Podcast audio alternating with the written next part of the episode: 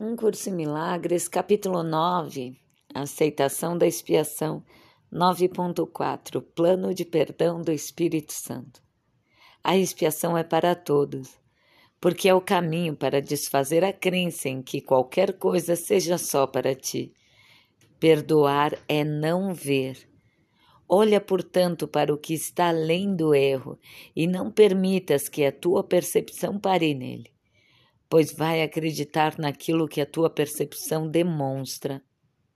Aceita como verdadeiro só o que teu irmão é, se queres conhecer a ti mesmo.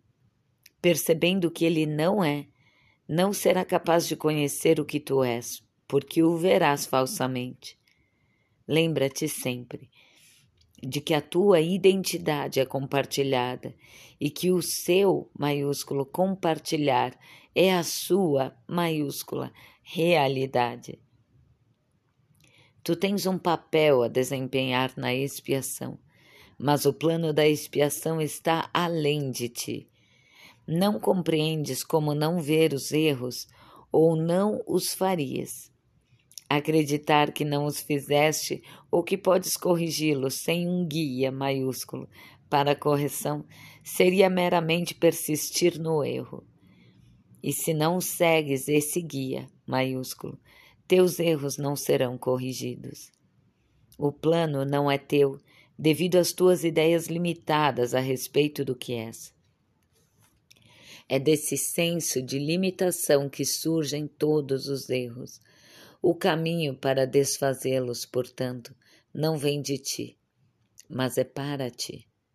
A expiação é uma lição em compartilhar que te é dada porque tu esqueceste como fazê-la.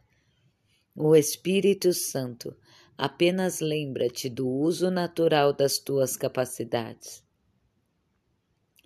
Reinterpretando a capacidade de atacar em capacidade de compartilhar, ele, maiúsculo, traduz aquilo que fizeste no que Deus criou. Se queres realizar isso através dele, maiúsculo, não podes olhar para as tuas capacidades através dos olhos do ego, pois podes olhar para as tuas capacidades, pois irás julgá-las como ele as julga. Todo o poder que elas têm para causar dano está no julgamento do ego. Toda a sua utilidade está no julgamento do Espírito Santo. O ego também tem um plano de perdão porque estás pedindo um plano, embora não estejas pedindo ao professor certo. O plano do ego, é claro, não faz sentido e não funcionará. Seguindo o seu plano, simplesmente irás colocar-te em uma situação impossível para a qual o ego sempre te conduz. O plano do ego é fazer com que vejas, em primeiro lugar, o erro com clareza e depois não o vejas. Mas como é possível não veres aquilo que fizeste com que fosse real? Vendo-o com clareza, tu fizeste com que fosse real e não podes deixar de vê-lo. É aqui que o ego é forçado a apelar para mistérios, entre aspas, insistindo que precisas aceitar o que não tem significado para salvar-te. Muitos tentam fazer isso em meu nome, esquecendo que as minhas palavras fazem sentido perfeito, porque vêm de Deus. Elas têm tanto sentido agora, como sempre tiveram, porque falam de ideias que são eternas. O perdão, que é aprendido através de mim, não usa o medo para desfazer o medo, nem faz com que o real seja irreal para depois destruí-lo. O perdão através do Espírito Santo simplesmente está em olhar além do erro desde o início, mantendo-o assim, irreal para ti. Não permitas que qualquer crença na realidade do erro penetre em tua mente, ou também irás acreditar que tens de que desfazer o que fizeste de modo a seres perdoado. O que não tem efeito não existe, e para o Espírito Santo os efeitos do erro são inexistentes. Cancelando, regular e consistentemente todos os seus efeitos, em toda parte e em todos os aspectos. Ele ensina que o ego não existe e prova isso. Segue, então, o ensinamento de perdão do Espírito Santo, porque o perdão é a sua função, maiúscula, e ele, maiúsculo, conhece como desempenhá-la perfeitamente. Foi isso que quis dizer quando disse que os milagres são naturais e quando não ocorrem, algo errado aconteceu. Milagres são meramente o sinal da tua disponibilidade em seguir o plano de salvação do Espírito Santo, reconhecendo que tu não compreendes o que ele é. O seu maiúsculo trabalho não é função tua, e a não ser que aceites isso, não poderás aprender qual é a tua função. A confusão de funções é tão típica do ego que deverias estar bastante familiarizado com ela a essa altura. O ego acredita que todas as funções lhe pertencem, mesmo que não tenha nenhuma ideia do que sejam.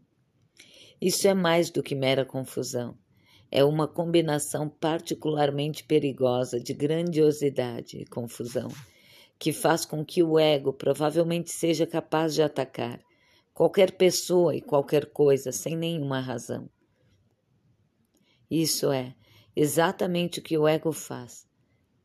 Ele é imprevisível em suas respostas, porque não tem nenhuma ideia do que percebe. Se não tens a mínima ideia do que está acontecendo, Quão adequadamente podes esperar reagir?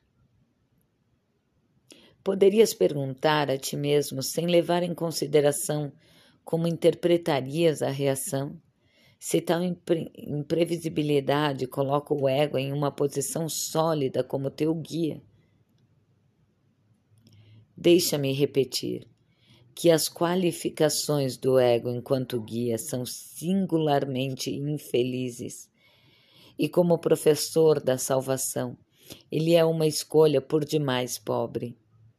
Qualquer um que escolha um guia totalmente insano tem que ser ele próprio totalmente insano. E nem é verdadeiro que tu não reconheças que o guia é insano. Reconheces, porque eu reconheço e tu julgaste pelos mesmos padrões que eu. O ego literalmente vive de tempo tomando do empréstimo e seus dias estão contados. Tomado do empréstimo e seus dias estão contados. Não tenhas medo do julgamento final, mas dá boas-vindas a ele.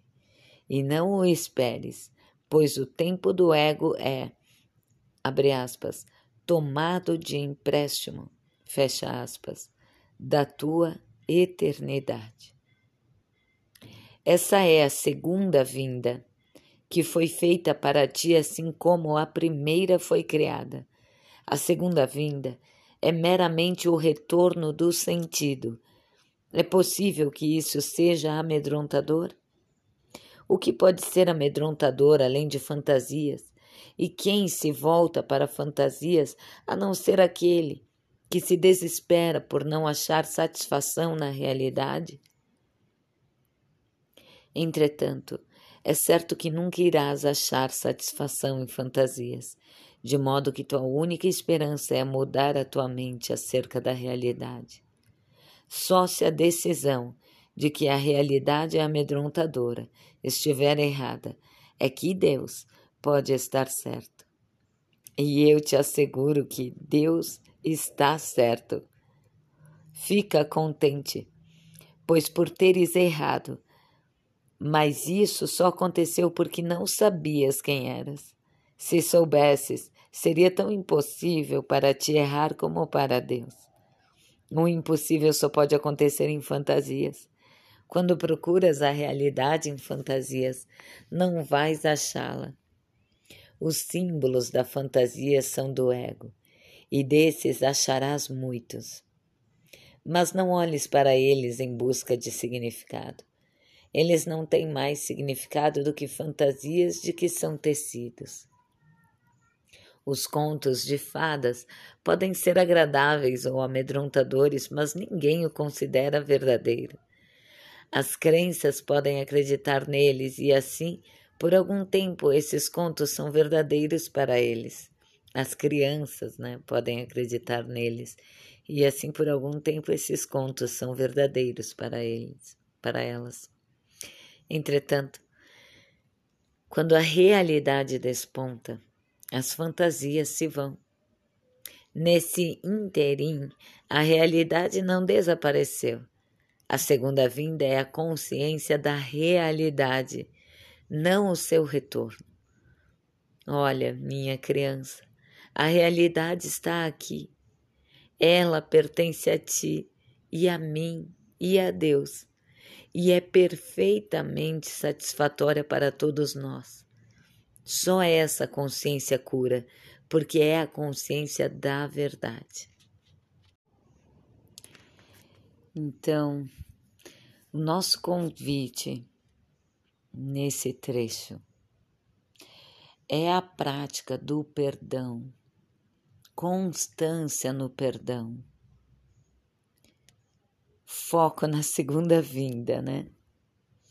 No reconhecimento de que somos e de que o outro é, de que somos um em Deus. Ele frisa aqui, né, que o ego, o nosso ego, né, ele vem disfarçado de tantas coisas, né? Queremos ser bons, queremos curar, queremos salvar, na melhor das hipóteses, não é?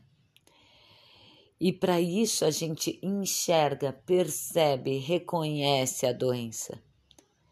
Acredita e dá veracidade ao erro, para que depois a gente possa salvá-lo, curá-lo ou melhorá-lo.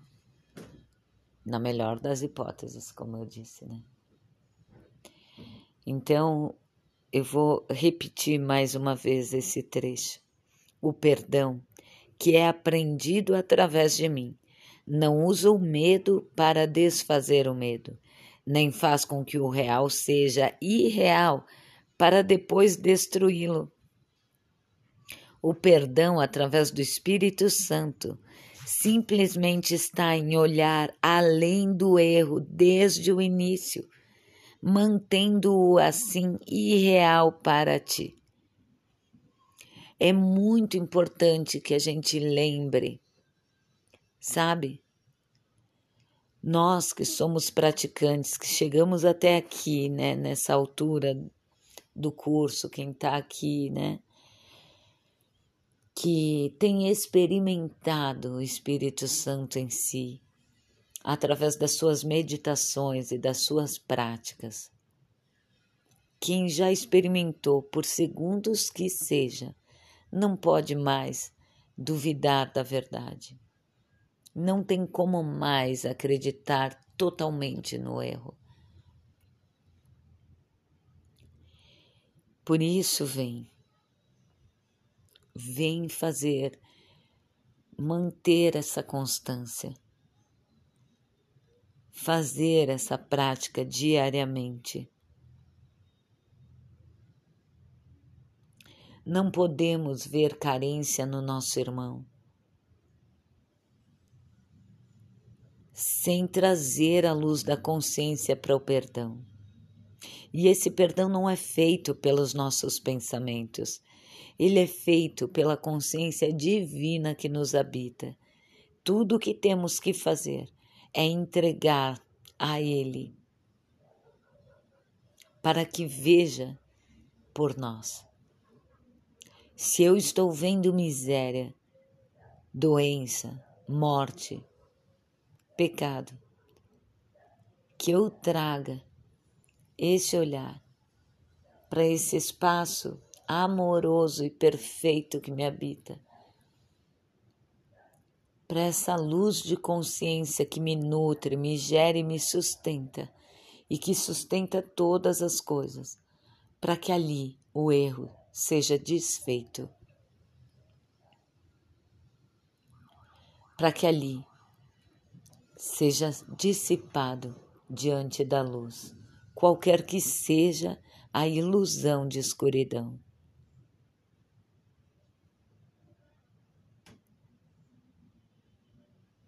Qualquer que seja a ilusão de escuridão.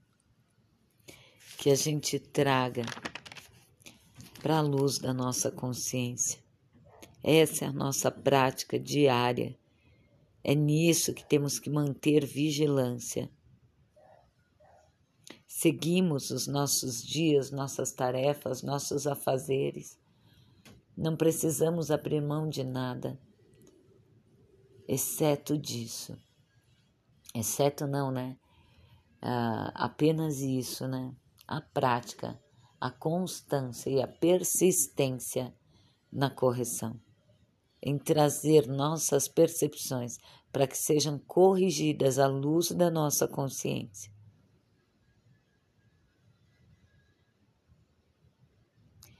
Eu achei interessante também que ele fala, né, que os contos de fadas, né, podem ser agradáveis ou amedrontadores, ainda assim são contos de fadas, né? Ainda assim não são verdadeiros. Então, e as crianças podem acreditar durante um tempo nesses contos de fadas, né? Sofrer com eles ou sorrir e se divertir com eles. Mas isso não significa que eles sejam verdadeiros. Eles continuam sendo mentiras continuam sendo mentiras. A realidade não desapareceu. O que é verdade é sempre verdadeiro, mesmo que sobre ela sejam contadas mentiras. O que é verdade é o imutável, é o que não tem opostos. É o que não tem opiniões opostas. Olha, minha criança, a realidade está aqui. Ela pertence a ti e a mim e a Deus, e é perfeitamente satisfatória para todos nós. Só essa consciência cura, porque é a consciência da verdade. Então, que a gente siga honrando o nosso propósito, a nossa escolha, a nossa missão já aceita, porque estamos aqui. Estamos aqui entregando nossa fisicalidade, né? Entregando nossa imagem para que possa ser corrigida sobre a luz da consciência divina, amorosa, presente e sustentadora de todas as coisas. Assim seja e até breve.